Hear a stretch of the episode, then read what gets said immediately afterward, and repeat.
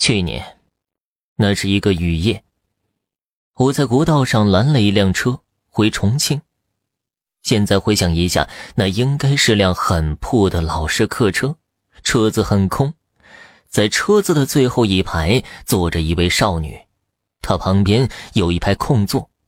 我走过去问她：“这个位子我可以坐吗？”她微笑的点了点头。她很美。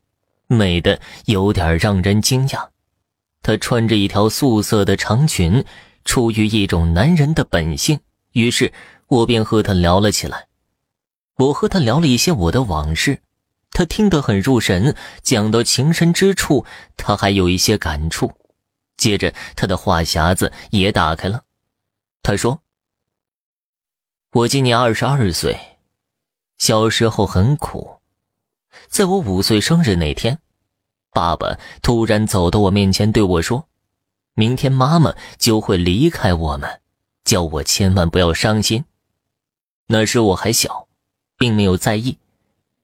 第二天早上醒来，我听到妈妈过世的噩耗，我用一种诧异的眼神看着爸爸，他只是对着我苦苦的笑。就这样，爸爸。我和弟弟三个人又过了几年，在我十岁生日那天晚上，爸爸泪流满面的对我说：“明天弟弟也要离开我们了。”我问道：“弟弟要到哪儿去？”爸爸说：“弟弟到妈妈那里去。”那时我也没有在意。第二天，弟弟莫名其妙的离开了人世。我感到了恐惧，去找爸爸。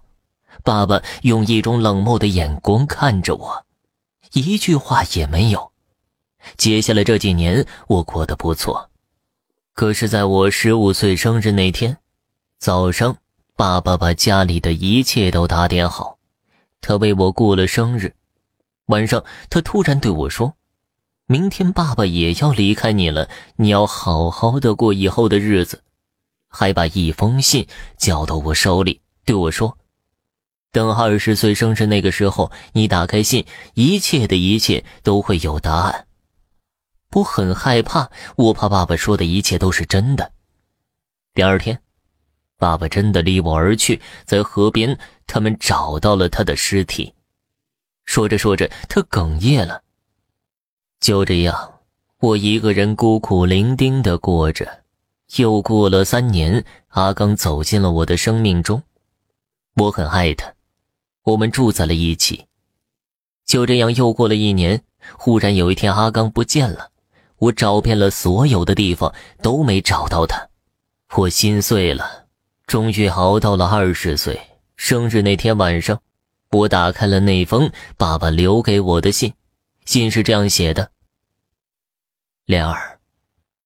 不知道这几年你很苦，但是，在你十八岁时，你会认识一个男人，但是一年后，他也会离开你，你不用去找他，因为你根本就找不到他。明天，我们一家人就可以团聚了。我听到这儿，浑身打了一个冷战，我又问他一次：“你今年几岁？”二十二岁。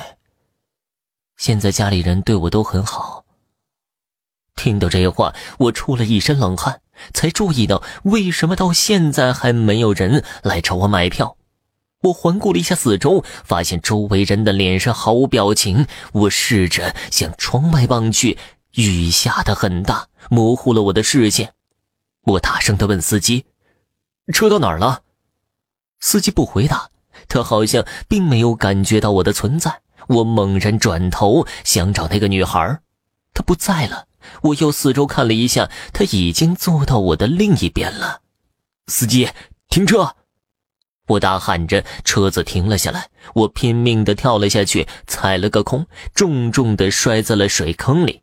我顿时失去了感觉，只恍惚间发觉自己在飘着。第二天，有车从路边经过。发现了我，我醒了过来，抓住身边的一个人问道：“我我还活着吗？”他们用一种莫名其妙的眼神看着我。